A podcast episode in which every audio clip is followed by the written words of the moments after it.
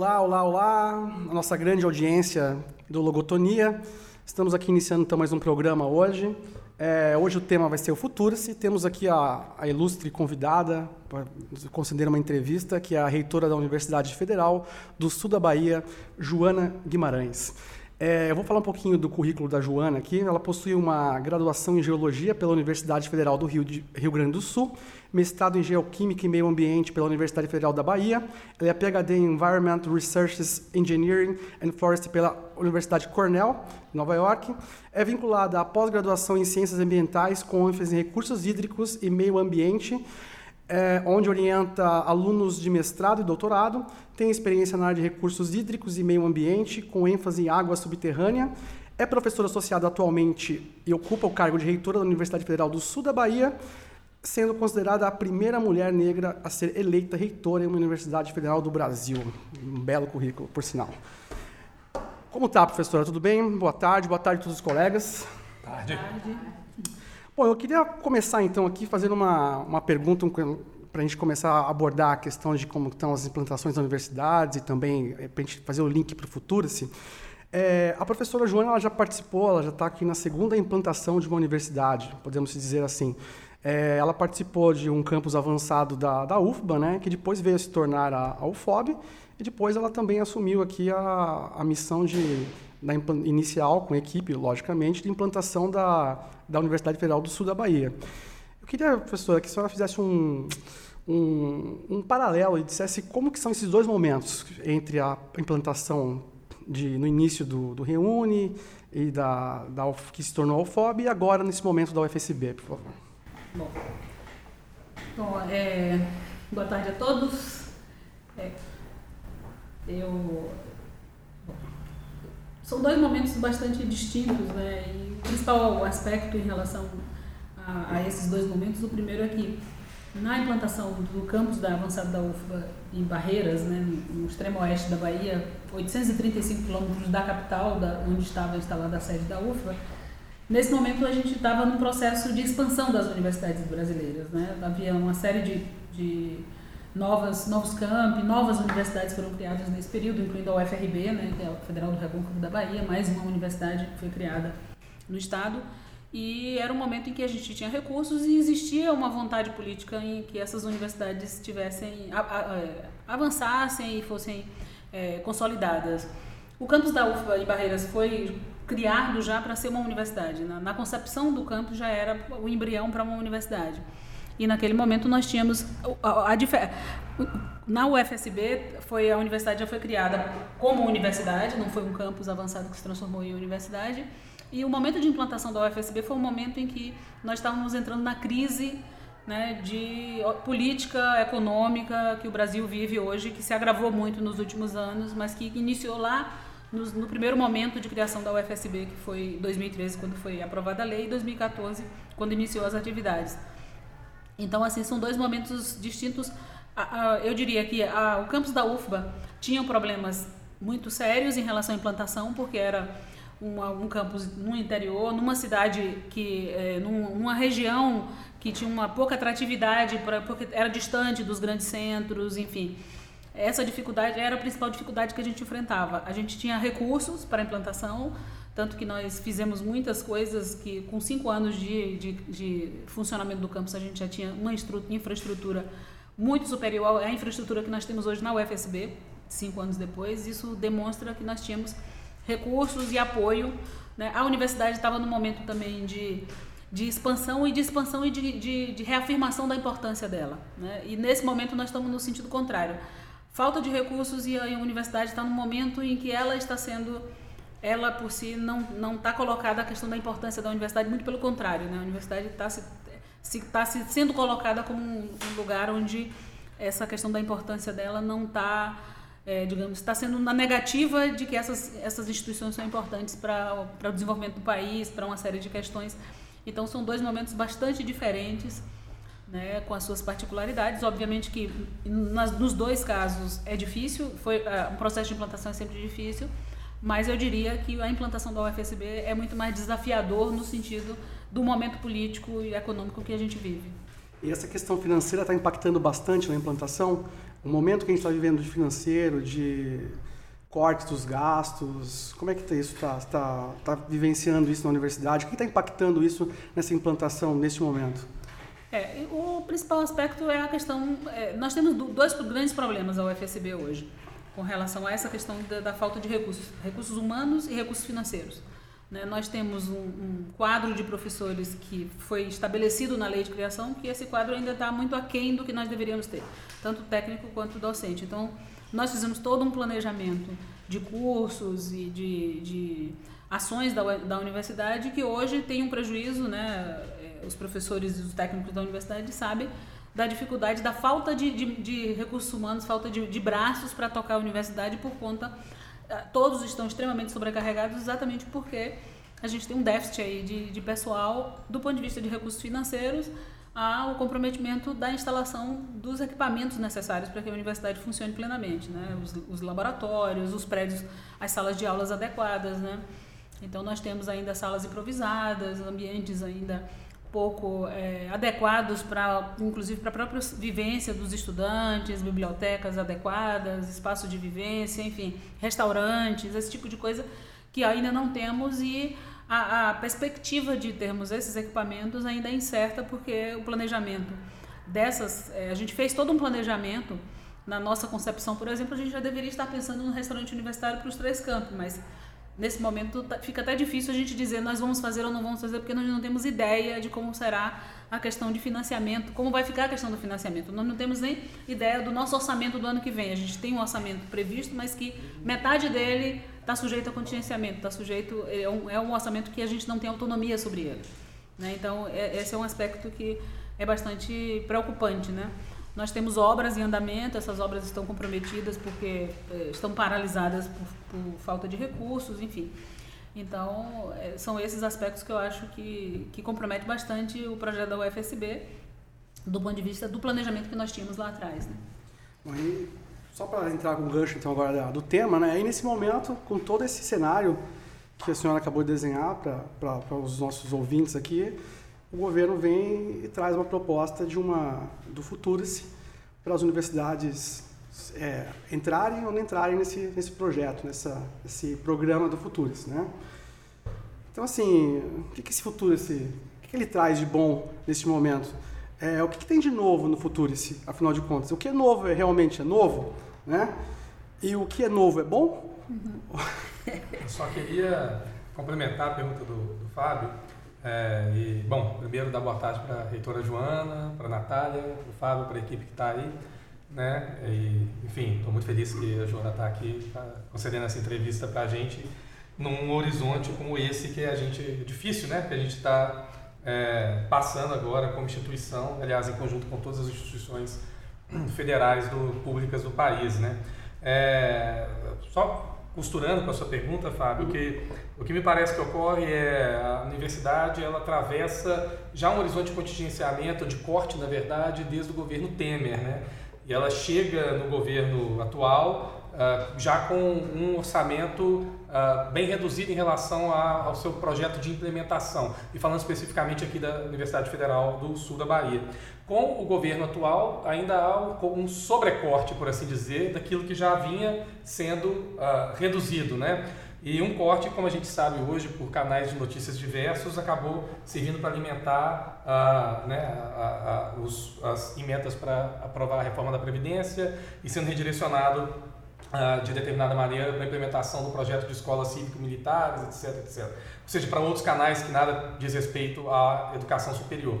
E na contramão disso, né, uh, desse, ou aliás, né, em conjunto com isso, com, esse, com, esse, com esses cortes, o governo federal apresenta um projeto num horizonte em que primeiramente se denunciou três universidades, entre elas a UFBA, de estarem promovendo balbúrdia. Os cortes foram inicialmente essas três universidades e depois num movimento mais amplo, que parece um movimento de correção por causa da ilegalidade uh, desse, desse corte direcionado, político, portanto, no primeiro momento, se estende às outras universidades, trazendo a reboque um projeto que parece mais, enfim, na, na visão de né, de, de, de, várias pessoas envolvidas no, no, no, processo, parece mais uma espécie de chantagem uh, política, né? quer dizer, no sentido de que ou você se adere, ou você, enfim, né, se aproxima e dialoga com esse projeto ou você uh, uh, continuará sofrendo as consequências dos cortes ou das reduções uh, do, do, do, orçamento que já, já estão em campo. Né?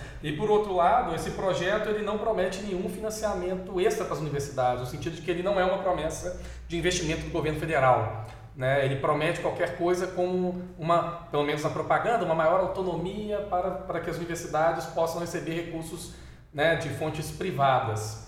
E daí, aproveitando a pergunta do Fábio, eu queria que, que a senhora comentasse um pouco a respeito uh, exatamente de como que esse projeto chega né, às, às, federais, como que ele é recebido na Andifes e, e, qual, e, enfim, né, eh, de que maneira que essas universidades têm entendido esse, esse, essa proposta, né?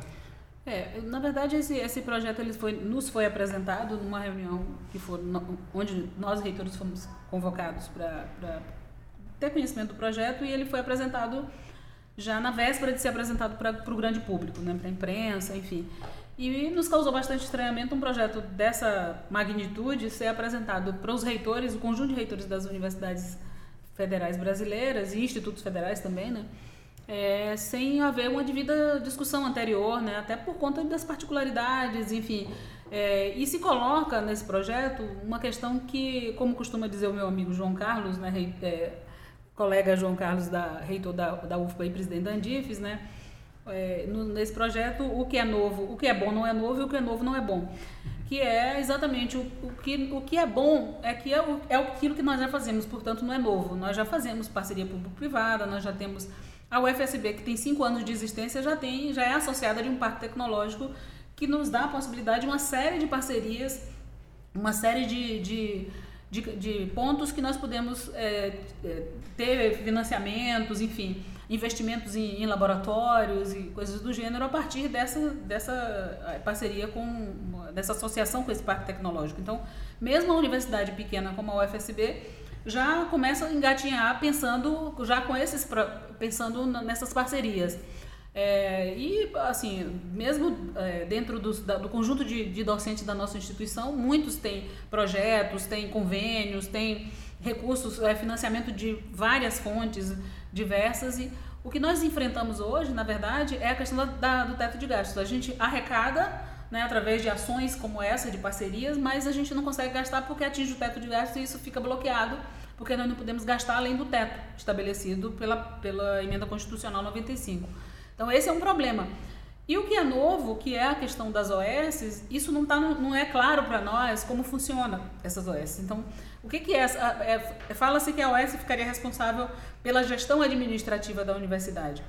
Mas a, a, qual é o nível de gestão, né? É, ou seja, todos as, os contratos de terceirizados, a questão de manutenção, tudo isso seria gerido por SOS. E a contratação de docentes e técnicos também seria feito por SOS né? não mais através de concurso, mas através de, de regime de CLT.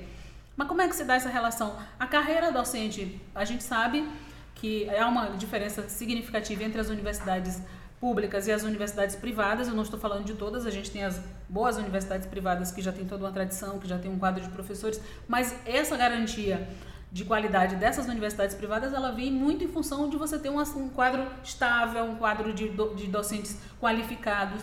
No momento em que a gente abre mão disso e, e, trabalha na perspectiva de contratar docentes através de regime CLT e mesmo os técnicos, você perde a questão da estabilidade, a questão da carreira docente, que faz com que muitos eh, de nós é, nos dediquemos em, em muitas horas do nosso, do nosso trabalho para fazer pesquisa, para buscar recursos, inclusive, né, para a universidade, para fomentar a melhoria dos nossos laboratórios, montar laboratórios de ponta, como muitas universidades têm, isso tudo feito por esses docentes que estão aqui, não só para dar aula, como se coloca aqui o docente dá só 8 horas de aula por dia.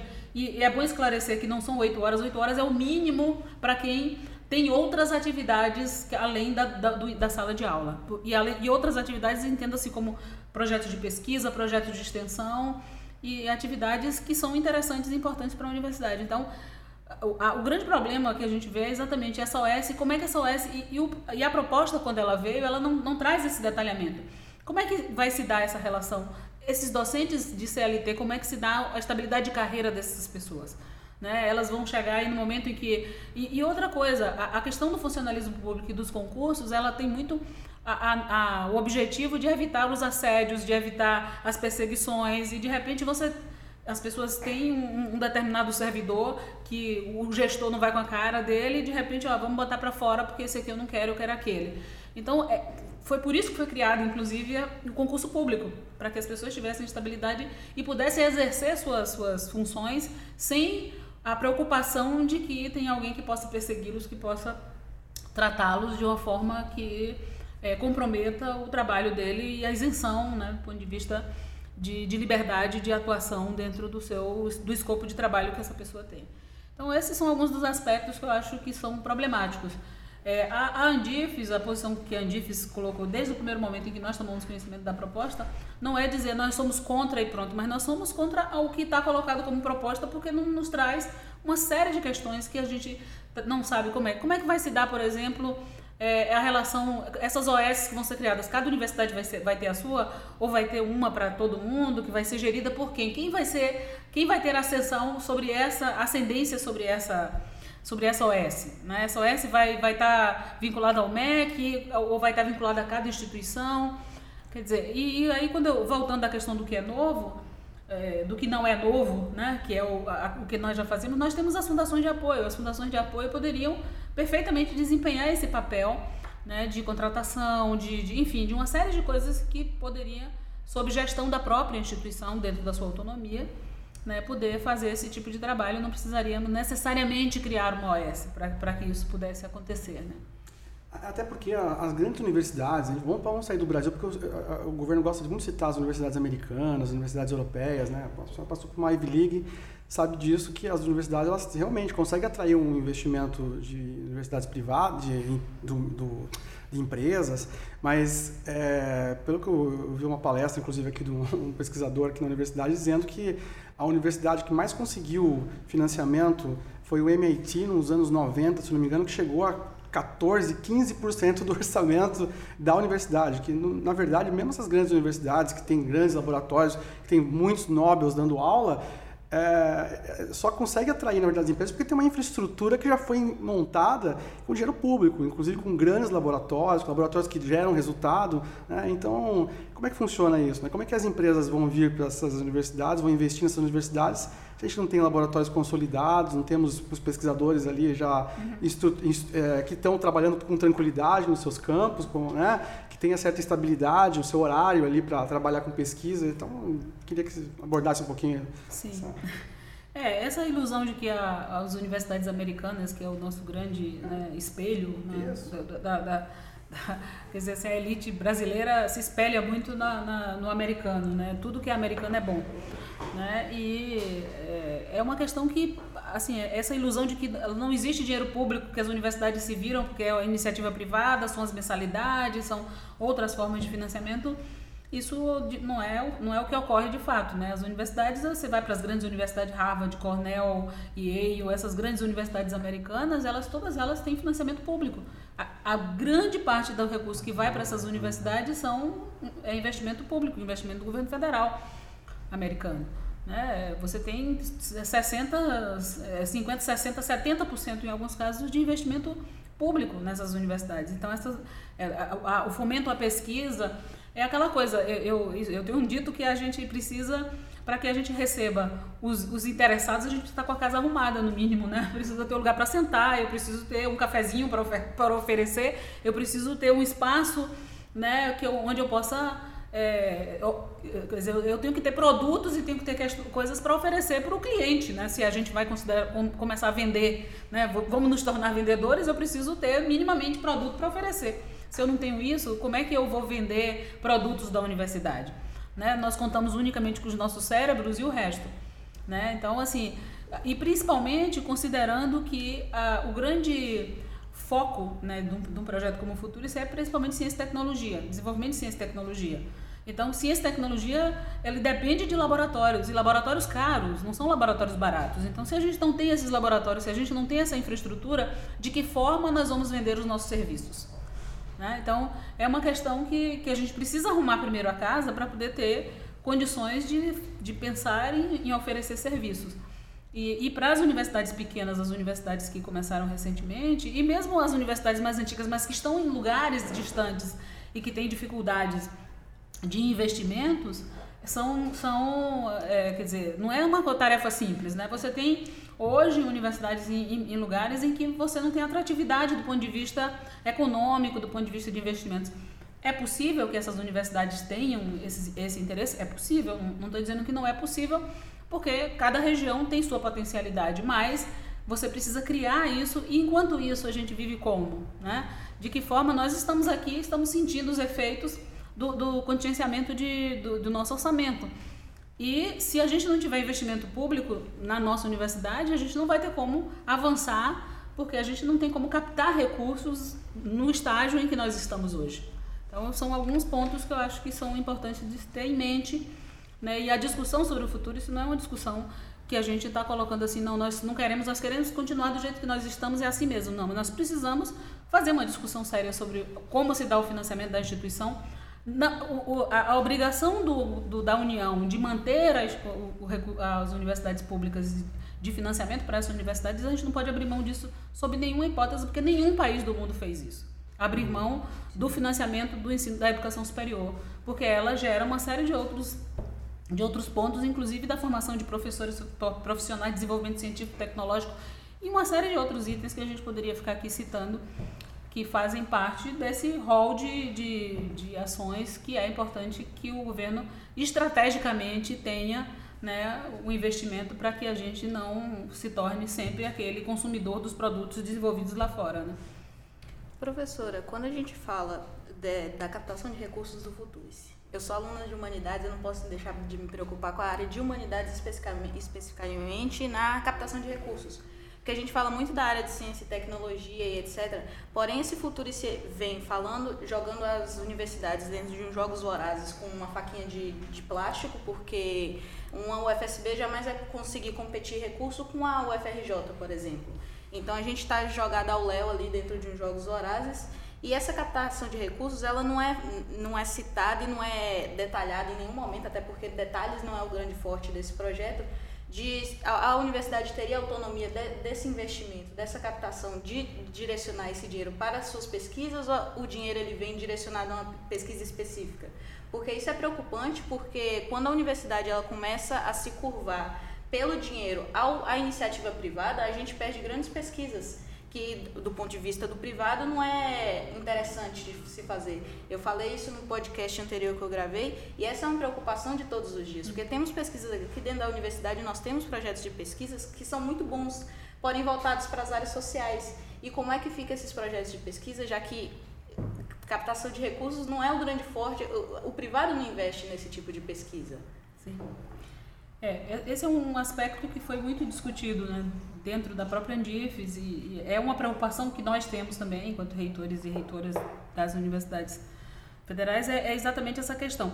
Coloca-se da seguinte forma: olha, você vai captar recursos com serviços e com produtos gerados pela ciência e tecnologia, e com isso você pode também investir nas humanidades, nas áreas de humanidades, cultura, artes, enfim.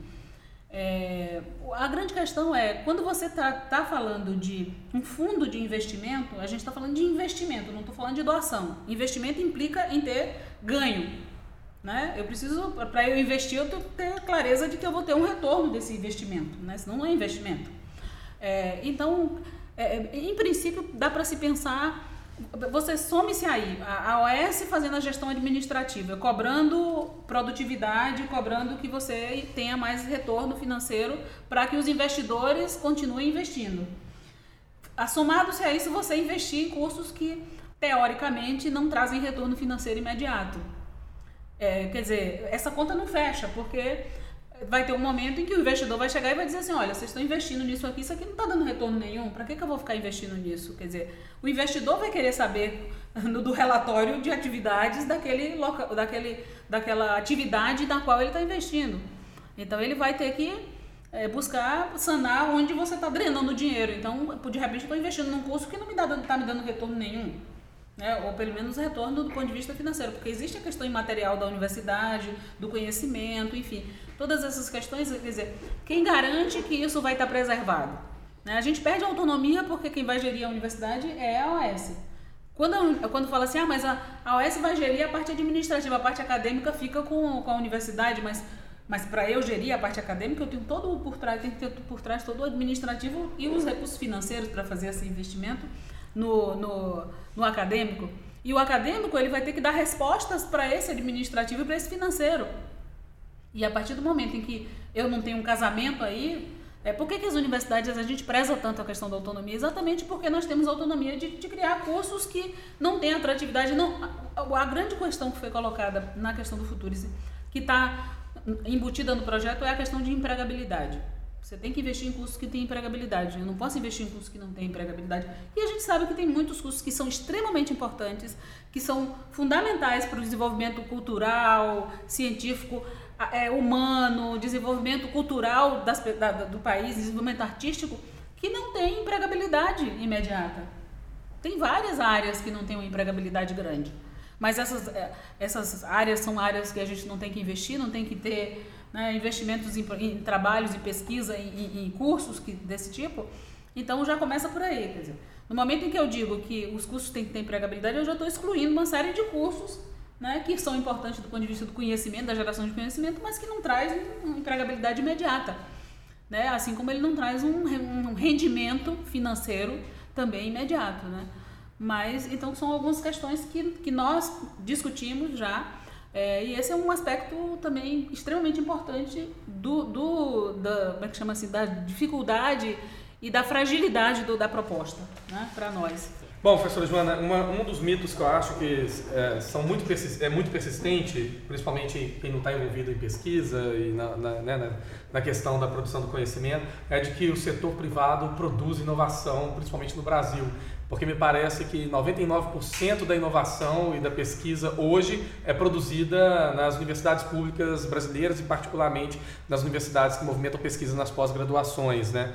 Ah, um, uma das coisas curiosas a respeito do financiamento privado das pesquisas é que no caso do Brasil, mas eu arriscaria dizer que no próprio Estados Unidos, inclusive, as empresas, entre aspas, públicas são as que mais investem em pesquisa, como a Petrobras, por exemplo, e não as privadas. Então, parece que esse círculo virtuoso é um círculo que ainda envolve o Estado como parceiro Uh, ainda que na forma de, das suas empresas como a Petrobras, Embraer, etc., etc., das universidades na produção da tecnologia e do conhecimento uh, no Brasil. No caso dos Estados Unidos, acho que se aplica mais ao exército norte-americano e, e, tudo mais, mas me parece que existe o mesmo tipo de ciclo. Quer dizer, uh, se você retira o investimento público, ainda que na forma do investimento das, das uh, empresas públicas, etc., na, na pesquisa, pesquisa, em P&D, etc., uh, o que sobra na realidade é quase nada. São empresas privadas que não investem em inovação no sentido né, de produção do conhecimento, produção de inovação uh, científica. Né? E aí eu, eu, gostaria que você comentasse um pouco a, a respeito desse cenário, porque em vista disso, o futuro se torna uma coisa ainda mais cruel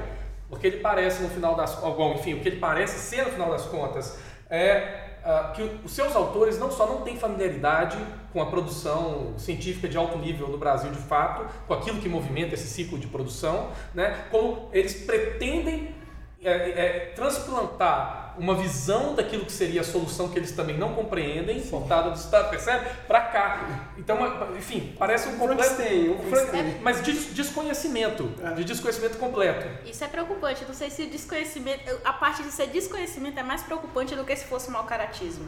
Porque isso mostra que quem construiu um projeto para as universidades federais, grandes universidades que produzem grande parte do conhecimento, e não é conhecimento imediato. Eu não vou abrir um laboratório e falar que eu vou pesquisar tal coisa e amanhã eu já vou sair sair com um resultado. Isso leva tempo para fazer. E aí, quando você pega uma pessoa para construir um projeto baseado em desconhecimento e baseado em senso comum exterior, isso é muito preocupante na realidade brasileira. É, é, é bem essa questão assim de que as empresas. É, quando a gente, por exemplo, eu estava falando do parque tecnológico aqui que a gente está associado agora, que está engateando, começando os seus primeiros é, passos e tudo mais, né? A gente pretende que ele cresça, mas mas, é, e, e, a gente faz uma, uma análise para fazer, para começar esse parque tecnológico aqui, nós fizemos uma, uma análise sobre os parques tecnológicos no Brasil, criados e gestados pelas universidades, como é o caso da Federal de Santa Catarina, como é o caso da Federal da, de, da, de Pernambuco e outros que tem no Brasil,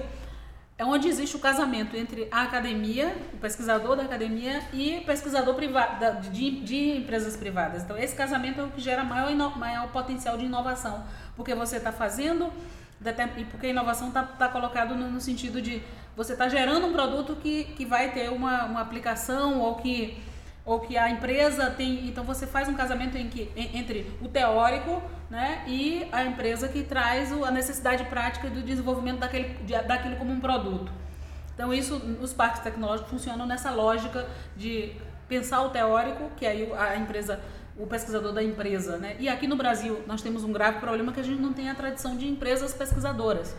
As empresas privadas brasileiras não pesquisam. Nós temos, as, as, como foi citado, as empresas que têm pesquisa no Brasil são as estatais. A gente tem a Embraer, por exemplo, né, que, que tem uma tecnologia fantástica. Né? Nós temos a Petrobras, que desenvolveu, desenvolveu é, é, é, estudos e, e metodologias para pesquisa em, água, em águas é, retirada de petróleo em, em águas profundas que dom, que domina o mercado mundial. A Petrobras é uma grande é, reconhecida no mundo inteiro como uma das principais é, geradoras de conhecimento em, em pesquisa de em exploração de petróleo de, em, em, águas em águas profundas. A Fiocruz que tem pesquisas fantásticas na área da saúde enfim são vários exemplos que a gente vai citar aqui mas todas empresas públicas né? A gente, raramente a gente tem casos de empresas privadas que investem, porque a empresa privada ela, ela vai buscar na fonte, principalmente das, das instituições de ensino. E mesmo a Embraer da Vida, essas empresas, elas têm sua, sua fonte, origem das, de início suas pesquisas na academia, nos pesquisadores e nas, nas teorias porque a gente tem a questão, a gente fala muito da questão da aplicabilidade da, da, da pesquisa, dizer, ah, mas a gente tem que fazer pesquisa que sirva para imediata aplicação.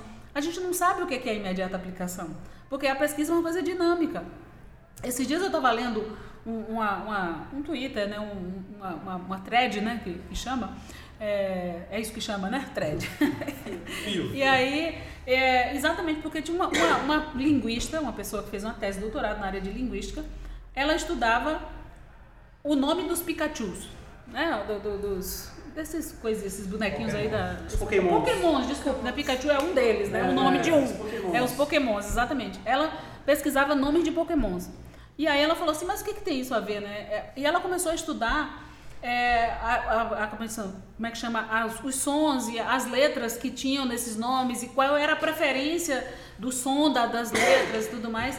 E ela começou a ver que tinha uma determinadas, determinadas o A, por exemplo, tinha determinadas características daquele Pokémon que era preferencialmente a letra A, que indicava coisas maiores, grandes. Aí a letra tal indicava um Pokémon menorzinho, mais isso. Então ela foi começando a identificar os nomes com a característica daquele bichinho lá, né? E ela disse, sim, o que, é que isso tem a ver com... Por que, que eu estou pesquisando isso? O meu interesse é linguístico exclusivamente e tal, mas um trabalho como esse, ele pode, por exemplo, um neurocientista pode pensar em trabalhar Pessoas que têm dislexia, por exemplo, com relação a determinadas palavras, determinadas é, pronúncias e letras e, e, tudo mais, pode ser que tenha a ver com essa questão da, da dimensão que ele tem para aquela letra ou aquela, aquele som, aquela letra.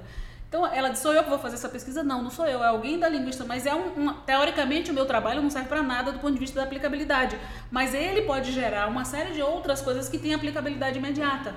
Então, é muito difícil você dizer assim, isso tem aplicabilidade ou não tem aplicabilidade no mundo da ciência. Porque tem uma série de questões aí que, que a gente não, não sei, eu não sei amanhã como é que as coisas vão ser, o que, eu estou pesquisando hoje, qual é o grau de, de aplicabilidade que isso tem, pode ter. E o desenvolvimento científico tecnológico no mundo vem daí, vem da pesquisa que naquele momento não sai para nada. Né? E, e, outra coisa, no estudo dela, ela estudava Sócrates. A, a questão que Sócrates estabeleceu lá atrás, há mais de, de dois mil, três mil anos, dois mil anos atrás. Né? Então, quer dizer, esse estudo de Sócrates foi a base do trabalho dela. Então, naquele momento lá que ele não, não servia para nada, mas nesse momento é algo que, que ela foi buscar lá atrás para desenvolver o trabalho dela que pode gerar outras coisas. Então, o mundo da ciência é um mundo que não dá para a gente estabelecer o que, é que, o que é que é válido, o que é que não é válido, o que é que é útil e o que é que não é útil. Então, essa é uma questão que eu acho que, que é muito importante que a gente tenha em mente, né? E aí, é, eu acho que a gente precisa é, no caso do Futurice, por exemplo, se a gente for pensar é, nessa questão de que é, eu tenho é, é, a empresa privada ou, ou a, a, a universidade vai investir. Porque o grande problema do futuro, se quando ele estabelece essa questão das empresas privadas da universidade, ele quer que a universidade funcione como uma empresa privada, em que eu vou fazer um trabalho. A, a, a função da empresa é pegar o produto e colocar no mercado, porque a função da empresa é ter o lucro dela, é ter a.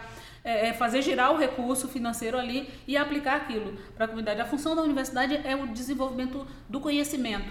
E a gente precisa separar isso. E aí a gente não pode colocar no mesmo barco a empresa privada e a universidade. E é isso que, que esse, o Projeto Futuro se traz um pouco essa, essa vertente de querer transformar a universidade em algo produtivo, no sentido de recurso financeiro. Produtivo deixando para trás é, em, detrimento da questão do desenvolvimento do conhecimento. Então, esse é um grande problema que eu acho nessa questão de você colocar empresa privada e universidade como algo que tem, ele é mais eficiente. É óbvio que a empresa privada, a, a, função dela é ser eficiente, porque se ela não for eficiente, ela não tem lucro. Olha, e eu colocaria né? muitos poréns nessa eficiência da, da empresa Sim. privada. É, tem um outro ponto, assim, eu acho que a gente está num momento, assim, que a gente discute muito o pós-modernismo na, na ciência, entendeu? E eu acho que essa questão da, da, da ciência trabalhar para fins de empresas de mercado, e até para governos em questões militares, isso é uma coisa muito da me mostra me remete, me remete muito à ciência moderna que é algo de 200 a 100 anos atrás. Será que o futuro não chegou 100 ou 200 anos atrasado? é. Tá, um pouco isso, né, também. É, só para fazer um balanço, assim, me parece que atualmente, é, das 63 federais, uh, 27 já deliberaram no, no, nos seus consumos, seus conselhos, uh, pela não adesão e sete me parece que estão aí na pendência, mas que têm críticas bastante uh, ferrenhas ao, ao, ao, programa e, portanto, tudo indica que não vão aderir. Né? E, é, do restante, 27 não decidiram, duas ainda é, não responderam a pesquisa. Essa pesquisa que eu estou lendo, só para falar, é uma pesquisa do Estado de São Paulo que foi feita há pouco tempo atrás. É do mês passado isso aqui, então tá, tá, tá relativamente atualizado, né? E, e assim, é, de, dessa atualização, uh, uh, Joana, eu queria saber de você assim, se há alguma, é, algum, algum sentimento de que no final das contas uh, a Andifes tenha que atuar ou vai acabar atuando como um, um bloco de universidades federais que realmente é, né, na, na direção, e eu não digo somente do, do de, de, se rechaçar esse projeto, mas na direção de de fato produzir uma alternativa a esse projeto, porque me parece que se há qualquer alternativa, ela tem que vir da Andifes, né? quer dizer, vir das universidades que estão sendo uh, diretamente afetadas por isso aqui. Né? Uhum. É, essa é uma discussão que a gente tem tido. Né? É, na verdade, é a gente discutiu muito se a gente faria um projeto alternativo ou não. A Andifes tem construído uma série de documentos ao longo da sua história, dos seus 30 anos de existência, né? A Andifes fez 30 anos esse ano. É, ao longo desses 30 anos, teve muitas discussões, muitos documentos produzidos é, sobre uma, uma, série de temas que eu acho é, que nós hoje estamos trazendo à tona esses documentos para que a gente possa pensar em soluções e pensar em, em alternativas. A questão do futuro, isso eu acho que ele é, há uma, uma, uma, discussão acerca de uma reformulação, não é reformulação, mas a apresentação do projeto em si, que vai ser encaminhado ao, ao Congresso Nacional. É, e há algumas discussões acerca dessas questões legais, como ficariam e tal, para encaminhar para o Congresso Nacional, porque tem uma série de, de mudanças aí na legislação que necessitariam de uma, uma alteração. É só para fazer um anexo disso aí, são 16 leis que, que seriam modificadas Isso. no projeto como ele está hoje, né? Isso, para que esse projeto possa ter viabilidade. É, e a Andifes tem discutido, é, algumas colocam a necessidade da gente ter um projeto alternativo e outros e, a, e, a, e outros não, né? Que a gente precisa ir discutindo com o Congresso Nacional, mas certamente no momento de discussão, mas paralelo a isso, a gente tem feito discussões, o pessoal em São Paulo tem feito uma série de documentos e discussões, várias universidades estão fazendo isso, nós aqui também já criamos um, grupo, um, um GT para discutir o futuro, para discutir e, e, fazer um apanhado de todo esse, esse material que está circulando em torno do, do, do, que é o futuro e das questões, essas questões todas que gente, nós falamos aqui, e é, a Andif está atenta para exatamente o trabalho de, de contraposição ou de é, introdução de, de, de, alternativas a algumas temáticas que estão estabelecidas na proposta. É um trabalho que a Andif está conduzindo e que isso vai se dar no Congresso Nacional. No momento que esse projeto estiver no Congresso Nacional, é lá que vai dar, se dar o embate em relação a ele, em relação a todas os, os, as questões que é quando vai estar explicitado quais são as questões que vão, as, as, a legislação que vai precisar ser mudada e como será mudada e qual a proposta de mudança que terá. Então a ideia é que a gente esteja preparado nessas discussões que a gente está tendo na, na Andifes e nas nossas instituições, em vários é, locais, é exatamente buscar é, ter uma clareza do que, que, que a gente quer para nossas instituições, né? Porque uma, uma questão é certa, claro que nós temos problemas nas nossas instituições no sentido de que nada é, é, é, é perfeito, as universidades têm lá suas questões que a gente precisa pensar em termos. É, passado esse momento da discussão do futuro, esse certamente nada será como antes, vamos dizer assim. Nada será como antes, eu quero dizer que a gente vai ter que pensar em alternativas, e eu acho que é um bom momento, eu acho que isso impulsiona, inclusive, a gente a, a, nos, a refletir sobre nós, universidades, o que é que nós temos feito, quais são as propostas que nós temos encaminhado e quais são as questões que nós temos é, é, é, é assim, as propostas que nós temos trazido à pauta para discussão. E aí a gente precisa sistematizar o que a gente tem de produção, que foram feitas muitas coisas, mas que não foram dado o devido encaminhamento a muitas delas. Muitas delas estão documentos que foram criados, mas que estão ali em algum lugar, mas que não foram, não andaram. Então a gente vai ter que sentar e fazer toda essa análise dessa documentação para no momento do, da discussão no Congresso Nacional a gente estar tá munido de informações do que é que nós queremos para as nossas instituições. Né? A gente sabe que tem a questão do financiamento público, a questão. A, gente sempre brigou por maior autonomia financeira. Essa questão do futuro se coloca que vai dar maior autonomia para as instituições, a gente sempre quis isso, mais autonomia. Mas a gente quer autonomia com autonomia. Autonomia financeira com autonomia acadêmica e as duas têm que estar casadas, têm que estar juntas, elas não podem estar separadas. Porque quando você tem autonomia acadêmica, mas não tem autonomia financeira, eu não posso colocar em prática o que eu penso que é o melhor do ponto de vista acadêmico. Então as duas coisas têm que estar em paralelo, elas têm que estar, andar juntas. Eu não posso desconectar o acadêmico administrativo e financeiro. Não tem como fazer isso continuando com a liberdade de criação, a liberdade de, de pensar, a liberdade de geração de conhecimento, das áreas que são prioritárias para as nossas, para, para, as nossas instituições, né? as, as áreas das humanidades, as áreas de vários outros é, aspectos que, que é inerente à universidade que a gente não pode abrir mão. Então a gente quer autonomia financeira sim, mas a gente quer autonomia financeira com autonomia é, é, didático-científica, acadêmica. Né? São muitas realidades também de universidades, né? Porque você pegar um, pro, um programa, um projeto desse e tentar implementar em todas as universidades é, é meio complicado. Assim. Eu, lembro muito, parece aquele brinquedinho, quando você vai botar um triângulo no triângulo, quadrado no quadrado, às vezes não funciona. Se você botar um triângulo no círculo, não vai dar muito certo. Então, se a gente pensar que as universidades, quando você fala, a gente fala de Andifes, por exemplo, a gente está falando, são, são 63 universidades, uhum. são, são universidades muito distintas, tem universidade que tem mais de 100 anos, e tem universidades que são muito jovens, tem universidades que estão em capitais, tem universidades que estão interiorizadas, em regiões muito pobres do Brasil e regiões muito ricas do Brasil. Então, a gente tem, são, são universos muito distintos. Como é que você vai pegar um programa só e vai tentar como é, como é possível a gente criar um programa onde todas as universidades se adequem a esse programa? E com tantas questões assim distintas, tantas coisas tão diferentes, uhum. disso que tem uma das universidades das outras, como as questões que eu disse, como é, geográficas e, e, o tempo de vida também, né? A UFSB é muito jovem, né? E como é que a gente vai comparar a UFSB com uma UFRJ, uma da vida? Pior do que isso, é. sem, ó, veja, um projeto que modifica 16 ou 17 leis, que tem essa amplitude e que não ouviu absolutamente nenhuma das partes envolvidas, suas diversas partes envolvidas, porque não são só 63 instituições, né? mas são as subdivisões, as categorias dessas 63 instituições, o alunado dessas 63 em todas as suas especificidades, não foi ouvido. E essa fala da professora Joana também é, me deixou um pouco preocupado, porque no final das contas o espaço que vai ser o espaço para diálogo já, já, já seria o espaço da votação do projeto. Exatamente. Ou seja, não há espaço para diálogo, é um espaço de enfrentamento final, assim, né? Então é, é, é, é, preocupante isso, né? Quer dizer, no final das contas você tem. E aí, isso aí parece uma coisa muito mais grave na seguinte direção: o projeto uh, do governo atual é um projeto econômico orientado pelo posto Ipiranga privatizador Guedes você tem que lidar com um dos maiores patrimônios do Brasil, que são os, o patrimônio das universidades federais, do ensino que, né, é público, universal e gratuito uh, brasileiro, para não falar do patrimônio da saúde também, porque o foco é esse aqui. E me parece que, de repente, você, você, você tem que lidar com este patrimônio, tem que falar, bom, como, como, como enfrentar este gasto, uma coisa dessa ordem. E daí a solução vem desse ministro contra a educação, parece isso, né? Parece o que é, né? Uh, no, no Futurice para liquidar com mais uma mais um, na visão desse governo, parece gasto do, do grande governo brasileiro, do Estado inchado, coisa que tal. Né? Que parece mais cruel ainda, né? Porque me parece que se esse projeto for rechaçado, acaba-se o projeto desse ministro da Educação, né? Ele, ele tem que fazer avançar esse projeto. É a única coisa que apareceu de supetão não sei, no segundo ou terceiro mês que ele estava lá ali já fazendo nada, quer dizer, declarando balbúrdia contra três universidades, né?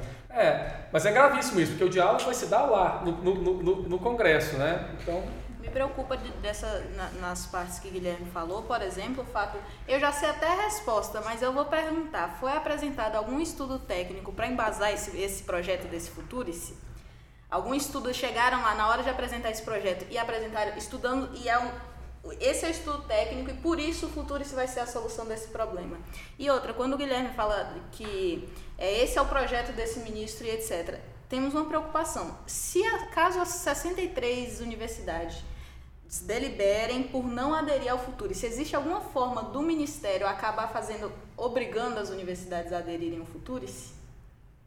Eu acho que é sempre há essa possibilidade, né? O governo tem formas e formas de fazer com que isso né, seja, de, de alguma forma, seja por decreto, seja... É, eu, eu tendo a acreditar que essa discussão vai para o Congresso Nacional e vai ter todos os seus desdobramentos aí. E aí é trabalhar com... É, é por isso a importância da gente estar tá trabalhando junto ao Congresso, a gente tem feito isso assim quase que... É, semanalmente, né, em várias frentes e discutindo com o parlamento que é eh, colocando os aspectos que nós não tivemos oportunidade de discutir na, na preparação do projeto. Nós não tivemos oportunidade de discutir vários aspectos do projeto que nós consideramos que, que nós deveríamos ter sido consultados e ter sido provocados a, a discutir. Então, o que nos resta é discutir no Congresso. Não, tem, não temos outro espaço de discussão que não seja esse. Pelo menos até o momento, né? Não sei se isso vai se colocar, mas em princípio até esse momento está se preparando um projeto que vai para o Congresso. Como é que está esse apoio do Congresso? Vocês estão sentindo alguma... Nós temos várias, várias, tem várias frentes. O Congresso é o mundo, né? Sim. E além do que, o Congresso tem também aquela coisa da própria dinâmica que é os interesses partidários, os interesses regionais, enfim uma série de questões aí que é muito difícil, mas assim, a gente tem uma frente parlamentar de defesa das universidades que tem um número grande de, de, de parlamentares de vários partidos, né, de, de, de diferentes partidos, não é, é, é suprapartidário. É, e temos tido assim uma certa uma interlocução bastante boa com o Congresso Nacional, né? A gente tem, por exemplo, a bancada feminina fez um, já dois eventos com as reitoras para discutir pautas referentes mais à questão da, da, da, das mulheres e tal, mas que o foco principal nesse momento é a questão orçamentária, a questão do, das universidades, da forma como a gente está é, sendo atacado, vamos dizer assim. É porque uma das questões que eu acho que é importante a gente salientar é que a, a, eu, eu tenho dito né, que é, o grande problema hoje da universidade é a forma como a universidade está sendo colocada para a opinião pública. A universidade está colocada, está sendo colocada para a opinião pública como um lugar que é, é, é assim, sabe, onde, onde nós fazemos militância, onde o, o trabalho da universidade não é reconhecido enquanto gerador de conhecimento, mas é o local em que a gente criou um reduto para fazer militância política. Né? A gente sabe que não é isso, a gente sabe que a universidade é um lugar diverso, você tem pessoas das mais diversas é, opiniões e posições políticas dentro das instituições. E não é à toa que a gente tem vários embates entre nós mesmos na instituição. Porque tem grupos e grupos distintos, né, que pensam exatamente por ter liberdade de pensamento, que é algo que a gente defende com unhas e dentes, que a gente tenha liberdade de pensamento e que as pessoas possam discutir, possam discordar, possam apresentar posições antagônicas, inclusive. E essa é, é aí onde está a beleza da universidade, é essa diversidade de posições e de pensamentos. É isso que faz a universidade, inclusive. E, e então, assim, a universidade ela está sob um ataque muito grande no sentido qual é o papel. Me parece que é, é, é, é, se chegou à conclusão no Brasil hoje de que a universidade é dispensável. Eu preciso formar pessoas para o trabalho, é só isso. Eu preciso criar muitas escolas técnicas para que as pessoas façam um curso técnico e vão trabalhar e vamos fazer como era no passado, em que os ricos mandavam os filhos para Paris, para né, a Inglaterra, para os Estados Unidos para estudar, e a massa que ficava aqui era a massa que ia dar conta do trabalho né, menos qualificado do ponto de vista intelectual. É, é isso que nós estamos discutindo hoje. É isso que nós queremos, quer dizer, a massa de pessoas de, de, de, da população brasileira vai trabalhar fazendo o trabalho mecânico, o trabalho mesmo especializado. Os nossos engenheiros têm que ir lá para fazer, apertar os botões e fazer a máquina funcionar, mas ele não precisa pensar. Ele não precisa pensar, porque para pensar tem meia dúzia de pessoas que vão fazer seus cursos nos grandes centros do mundo e que voltam para cá para ser os, os, CEOs aí da vida, que vão dar conta dessa massa de pessoas que vão ser formadas nas nossas instituições e que, portanto, não precisam de grande qualificação. Né? Não precisa de grandes projetos de pesquisa. Então, assim, é essa a noção, a impressão que nos dá é que a nossa instituição ela é dispensável do ponto de vista de robustez acadêmico-científica. Né? Eu acho que isso está colocado meio que parece que a gente é isso, né? Essas universidades, para que a gente precisa de tudo isso, né? É, uma outra questão que você colocou são as universidades que estão em lugares remotos, em lugares mais difíceis, em lugares onde você tem dificuldade de permanência. Por quê? Porque essas universidades estão nesses espaços, mas a gente precisa pensar um pouco sobre é, a gente pode discutir, por exemplo, que há alguns pontos em que talvez não tivesse necessidade de ter uma universidade naquela cidade ou naquele que está a 100, 200 quilômetros da outra ali. Vamos, vamos considerar que isso é uma possibilidade, mas mesmo assim é importante que a gente tenha a interiorização das universidades hoje. Certamente, Barreiras, hoje, com a Universidade Federal do Oeste da Bahia, tem uma, uma, outra dimensão do ponto de vista de oferta de uma série de coisas e do crescimento da própria cidade, desenvolvimento em uma série de aspectos que é extremamente importante para aquela região. Você imaginar o vazio que é no entorno daquela, daquela da, da cidade de Barreiras ali, não ter absolutamente nada de ensino superior, ou ter minimamente, né? Alguma coisa muito, muito pequena ali. Claro que faz uma diferença significativa. E esses lugares, você precisa ter uma, um fomento para que essas, esses lugares, esses é, locais em que as universidades estão instaladas, eles possam emergir. A gente tem problemas de política pública, por exemplo, nos municípios pequenos, que não tem é, casa, que não tem, uma, não tem escolas, não tem saúde, não tem uma série de coisas, mas isso é uma questão de política pública para que você possa investir no município, para criar condições nesse município para que aquela universidade, para que aquele, aquele equipamento público que está instalado ali possa prosperar e possa é, crescer e possa atender aquela população ali. Não é dizer assim, aqui não, não vai dar porque aqui não tem condições, então eu vou tirar daqui e aí, quer dizer, a gente vai sempre manter essa coisa de que os grandes centros é que, é que precisam ter é, universidades e ter é, locais, é, oportunidades para que as pessoas possam entrar no ensino superior. Né? Então, assim, é, você tem que casar as políticas públicas para consolidar esses locais onde você já tem universidades e dar a esses locais a, o, o, potencial para que ele possa atrair pessoas para lá. Né? E, mas se você disser assim, não, não preciso ter hoje uma universidade aqui, porque aqui, como eu já ouvi falar, você vai abrir universidade onde não tem nem gente. Quer dizer, o que é gente, afinal de contas? Né? Que, de que gente a gente está falando? E, professora, temos que lembrar que a gente tem um ministro da Educação que, diante dos 12 milhões de desempregados, fez o favor de dizer que não falta emprego para torneiros mecânicos como falta para doutores. Pois é.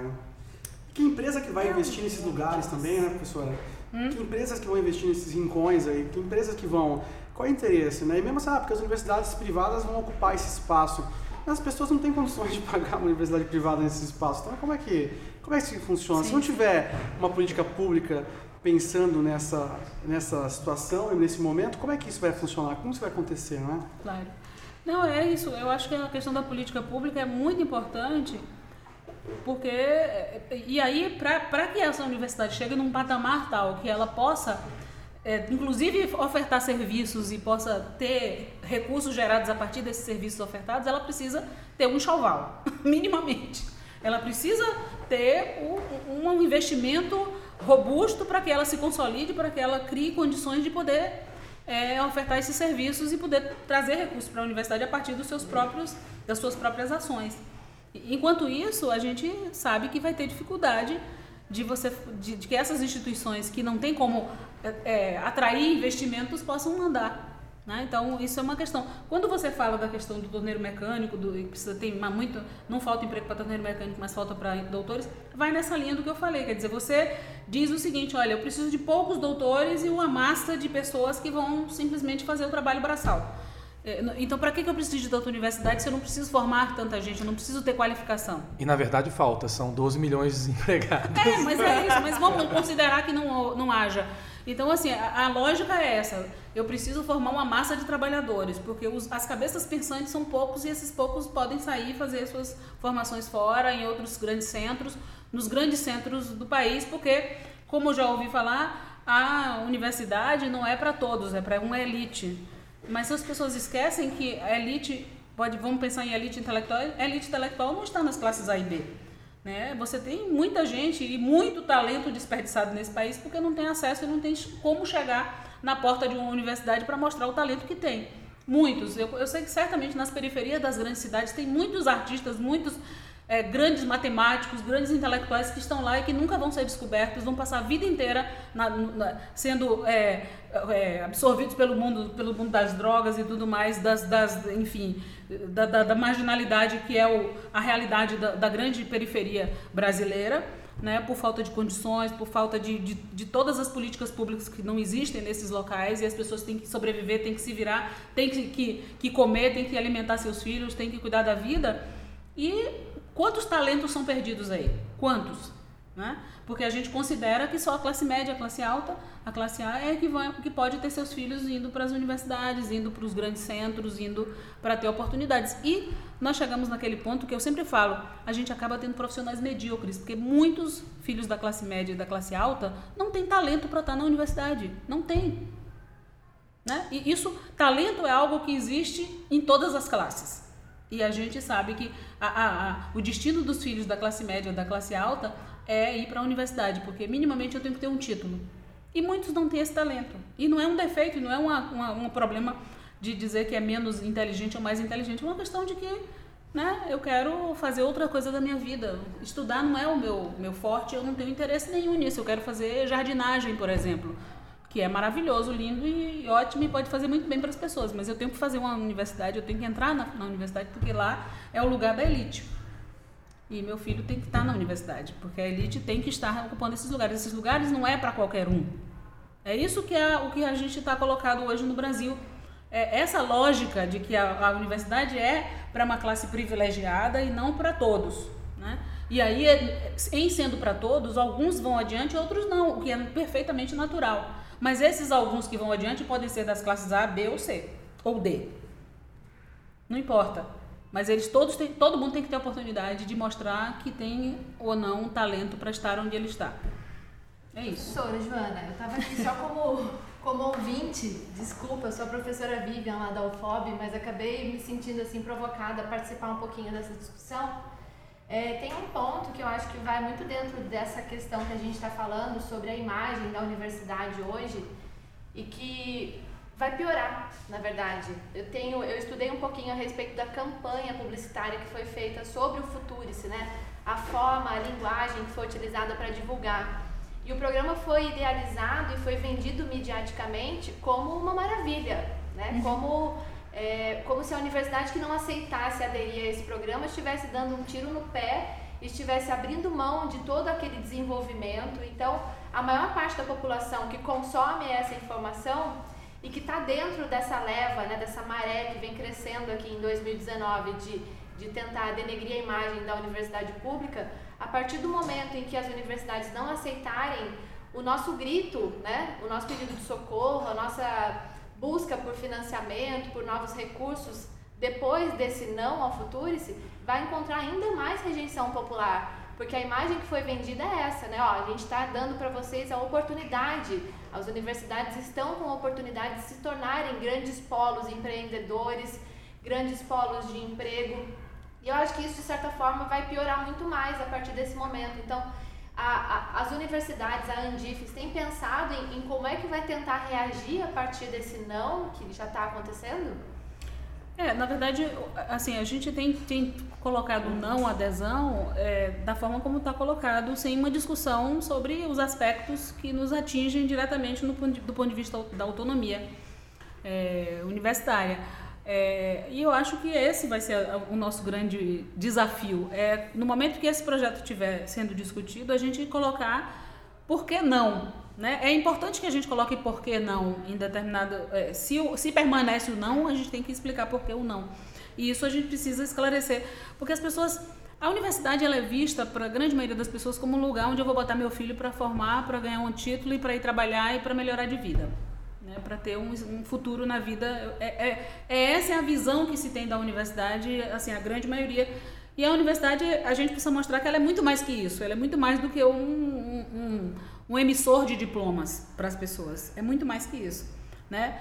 Todos o desenvolvimento e tudo que a gente tem na nossa casa hoje em termos de tecnologia veio das universidades do estudo, do desenvolvimento científico, do desenvolvimento tecnológico, enfim, tudo, tudo que a gente tem veio da universidade, de, em alguma medida, em alguma, de, de alguma forma, em algum ponto da geração daquele produto veio da universidade.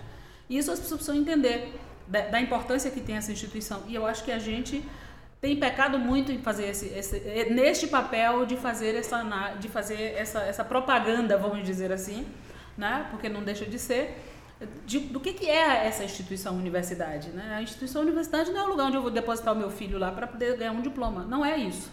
Ela vai muito além disso. Ela faz isso, mas ela é muito mais que isso. Então, isso é algo que a gente precisa traduzir para que as pessoas comecem a compreender a dimensão dessa, dessa grande instituição que é a universidade, que tem mais de mil anos. Né? Então, é isso.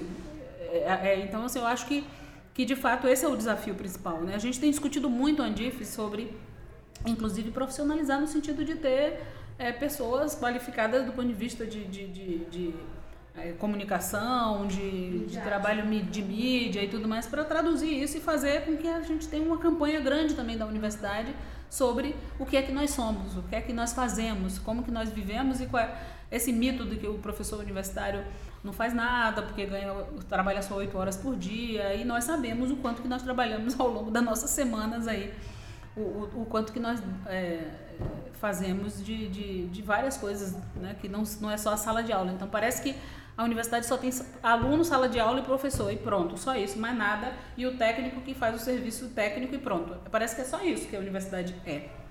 Né? E, e nós que estamos aqui dentro e, e a, a gente precisa mostrar isso, né? Esses dias eu estava numa, num, num local é, com um médico na, na, sala de espera de um médico e tinha um senhor falando sobre a universidade, exatamente nessa linha de que a universidade também, o pessoal de esquerda, que não sei o quê. E aí eu comecei a conversar com ele, o senhor já foi na universidade? O senhor conhece a universidade? Sabe como é que funciona? Aí eu comecei a falar com ele sobre o que era a universidade. E aí ele começou a ouvir, aí, quer dizer, as pessoas começam a dizer assim, ah, mas então é assim, como é que funciona? Eu disse, olha, a gente tem a universidade aqui, uma universidade federal aqui em Itabuna. Eu, o senhor pode ir lá, a universidade é pública, o senhor pode entrar, pode ir lá, pode conversar com as pessoas, pode chegar na sala, pode conversar com os alunos, pode chegar a conversar com quem você, o senhor encontrar na universidade, é, é pública, é aberta para qualquer pessoa que queira ir lá conversar e conhecer, para o senhor poder entender melhor como é que funciona a universidade, né? Então, assim, são essas questões que eu acho que está colocada hoje para a população e, e hoje é, quando a gente está falando de orçamento, que é o, o nosso grande questão, que a, a, mídia, todo mundo vem fazer entrevistas conosco, pergunta sobre como é que está e a questão e o orçamento. Para mim, esse é o menor dos nossos problemas. O maior do nosso problema é exatamente a destruição da imagem da universidade, enquanto instituição de extrema importância para o país. Para mim, esse é o grave problema. E nós nunca tivemos na história da universidade brasileira um momento tão difícil para a universidade como nós estamos vivendo agora, do ponto de vista de desmoralização da universidade pública brasileira que é um patrimônio fantástico, gigantesco que esse país tem. Isso é algo que a gente nunca teve em nenhum momento no nosso país, nenhum momento, incluindo o momento da ditadura militar, nós não tivemos esse desmantelamento, essa desmoralização que nós estamos sofrendo hoje no Brasil. E aí você acaba com a imagem da universidade, quer que os outros invistam na universidade que você está acabando com a imagem dela. É, professora, também entrei de penetra aqui na conversa, não estava escalado para participar, mas surgiu uma pergunta bem rapidinha, é, que não é tão importante como a senhora considera, né, mas eu acho que é importante que a gente fale disso, é, que é trazer o nacional para o local, né? É, eu queria saber da senhora como é que é ser reitora de uma universidade que na matriz de captação de recurso atual, que a gente tem a Andifes, é, a gente seria sufocado financeiramente e na matriz futura se a gente deixaria de existir. Como é ser reitora de uma universidade federal nesse momento? Essa é a pergunta mais difícil de todas, viu? Porque é um trabalho árduo, assim, eu, eu, eu, sempre, eu tenho dito que eu sou uma pessoa muito otimista, né? Eu sempre, eu sou uma pessoa muito otimista. Sempre fui, né? Sempre fui e não é à toa que minha vida, com todas as dificuldades que eu tive, eu estou aqui onde eu estou hoje, né? Porque eu sempre achei que eu podia fazer as coisas, né? Sempre fui é uma característica que eu acho que eu herdei dos meus pais, né? O otimismo. Mas é, é assim, é, é, tá sendo um momento extremamente difícil, é, mesmo para quem para quem é otimista. É, e a incerteza. Acho que o problema maior é a gente não poder. Eu, eu sou uma pessoa muito pragmática, sabe? Muito prática, muito objetiva, muito de pensar as coisas do ponto de vista mais de, de tentar. Né, não, não, é, é, eu acho que é importante sonhar, é importante a gente pensar, e eu tenho isso, muitos sonhos e muitas questões, né? Mas eu acho que é muito importante que você não descolhe esse sonhar que você tem da realidade do, do, do, do, do operacional, de como fazer funcionar, para você não se frustrar. Né? Eu acho que os graves problemas de depressão vêm do fato de você sonhar e você não conseguir colocar em prática o seu sonho e você fica né, completamente perdido e solto na vida e aí entra as depressões da vida, enfim, essas questões, porque você não consegue colocar no chão o que você pensa, o que você sonha. E eu tenho, por, por isso eu sou muito pragmática. Eu sempre tenho, tento colocar meu sonho na, na linha em que eu possa con, con, é, concretizar esse sonho. E esse está sendo um desafio muito grande para mim, porque é um momento em que eu não tenho controle sobre esse sonho e esse sonho é ameaçado e, e a gente está meio que de pé e mão amarrado no sentido de como que a gente vai fazer manter esse sonho aceso, esse sonho é, é, em, em desenvolvimento. Então esse é um problema que eu acho que, que para mim hoje tem sido muito difícil, né? É, eu sempre, assim, apesar de toda a minha vida louca de agendas e coisas e tal, eu durmo que nem um bebê, deito, durmo, que é uma maravilha, né? Ultimamente eu tenho tido até isso, porque a, a cabeça não para de funcionar de como que a gente viabiliza as coisas da instituição para que ela se mantenha de pé, né? E isso é algo que tem feito realmente me tirar do sono, porque o fator planejamento deixa de existir, porque eu não sei quanto é que eu vou ter de dinheiro, se vai ser liberado, se vai ser contingenciado. Você faz todo um planejamento de cursos, de funcionamento e chega ali na frente, esbarra no momento em que você, ah, não vai ter o que você tinha planejado aqui, não vai dar para acontecer porque você não tem como viabilizar aquilo. Então, essa é a parte mais difícil. Né? É, é isso que, me, que tem me angustiado bastante. Mas eu, como eu sou uma pessoa otimista, eu acredito muito que a gente vai superar isso. E eu acho que a UFSB ela está num, apesar dessa discussão que a gente disso que a gente falou sobre a questão das universidades que estão em lugares mais remotos, eu acho que a UFSB ainda está numa região muito privilegiada do ponto de vista de interesse, inclusive de investimentos econômicos na região. Então eu acho que a gente tem um norte, a gente tem uma, uma e, e também assim essa coisa da gente envolver a, a população para que ela sinta a importância, fazer com que a universidade não é aquela história que nós vamos chegar aqui e vamos resolver todos os problemas de todo mundo, né? mas é a gente mostrar o quanto que a universidade pode contribuir colaborando com as, com as, as, as organizações, os movimentos que já existem na, na região, né, as, os potenciais econômicos que já existem na, na região, como que a gente pode é, é, contribuir com isso. Então, acho que é, é, isso que a gente precisa mostrar. A gente precisa mostrar a importância para que isso seja uma semente plantada aqui e que a comunidade, porque é com quem a gente vai contar, é com a população, é com né, o público que está aí fora e que precisa compreender essa instituição, compreender essa universidade. Entra um pouco na pergunta que a Vivian fez, que é como é que essas universidades, é, essa questão da gente, como é que a gente vai se contrapor a uma, uma, uma propaganda maciça sobre determinada questão, né? A gente vai ter que ter o trabalho local aqui, com o público que está no nosso entorno, com a população que está no nosso entorno, e a gente precisa fazer isso muito bem.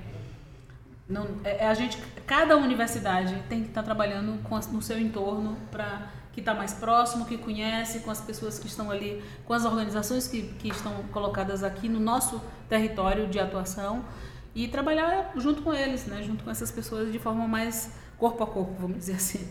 Então eu acho que é um, é um trabalho que não é só meu como reitora, mas é da comunidade como um todo, de, de ter consciência de que é importante essa relação com as pessoas lá fora, essa discussão, esse, apro esse se aproximar das, das, das, das, organizações, das instituições que atuam na região, porque aqui onde a gente está junto, aqui é onde a gente está dividindo o mesmo espaço. É diferente a UFRJ lá dentro do seu espaço, a UNB dentro do seu espaço, a UFMG dentro do seu espaço, a UFPA dentro do seu espaço, a UFRB, a UFOB todas dentro dos seus espaços de atuação, trabalhando mais próximo daquela comunidade que, que cerca a universidade, mostrando que aquilo ali é um patrimônio que é da região e que, portanto, a região precisa defender esse patrimônio. Eu acho que é, é muito por aí, né? Então eu conto muito com isso, sabe? Para não, não perder as esperanças e não, não, não cair no, no pessimismo, eu conto muito com essa possibilidade da gente estar próximo do nosso território. Que é o que vai de encontro com uma universidade pós-moderna, né? É. Que é a proposta dessa universidade. É. É, Guilherme, considerações finais? Não, só queria agradecer bastante a presença da professora Joana, foi uma conversa muito boa, gostei bastante, obrigado, e acho que, enfim, temos que propiciar novos encontros com a professora Joana, para falar de outras coisas também, porque, enfim... Coisas boas coisas, também, né? Coisas boas. Sim. e agradecer a presença dos colegas também, né? Aham, então eu Natália, considerações finais? Agradecer a oportunidade de estar participando, obrigada pelo convite, obrigada professora Joana pelo esclarecimento das dúvidas que eu tinha e pelos, pela fala. Professora Joana?